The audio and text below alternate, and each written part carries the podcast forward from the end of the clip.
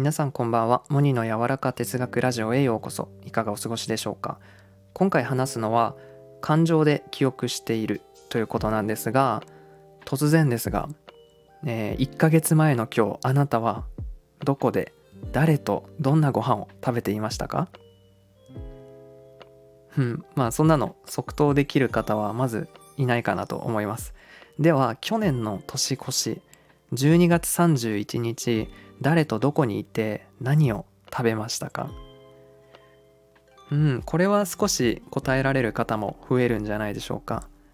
なぜ1ヶ月前のことは覚えてないのにそれより昔のことを詳しく覚えていたんでしょうか？そうそれは楽しかったからです。はい。人は感情が刺激されるようなこの喜怒哀楽が伴う記憶は圧倒的に鮮明に記憶として残るそうなんですね。学校の教科書を1回読んでもほとんど記憶に残らないのに大好きな漫画はたった1回しか読んでないのに何年経っても詳細にストーリーを覚えているものですよね。不思議じゃないですか？ドラゴンボール私大好きなんですけど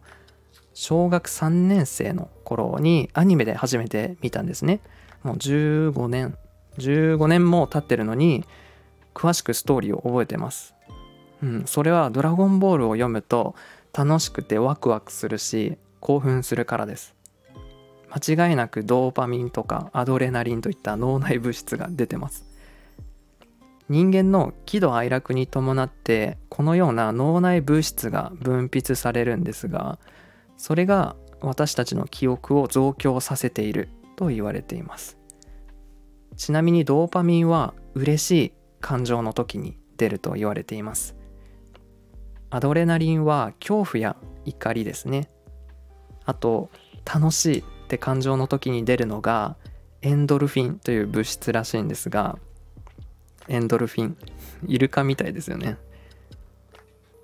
感情を刺激し喜怒哀楽が伴う出来事は強烈に記憶に残るというのが今回のお話でした。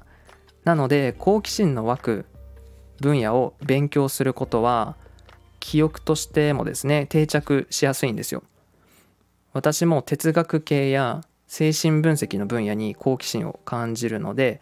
それに関連する知識というのは進んで取りに行きたいし本も読んだりしています。楽しいなっていうまさにエンドルフィンが出るのでよく覚えてるしだから生活の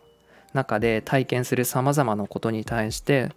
その本で読んだ知識を思い出して絡めながら考えたりするんだなと思いました。あなたのワクワクする分野または活動は何ですか？モニの柔らか哲学ラジオ今回も最後までお聴きいただきありがとうございました。それでは皆さんいい夜を。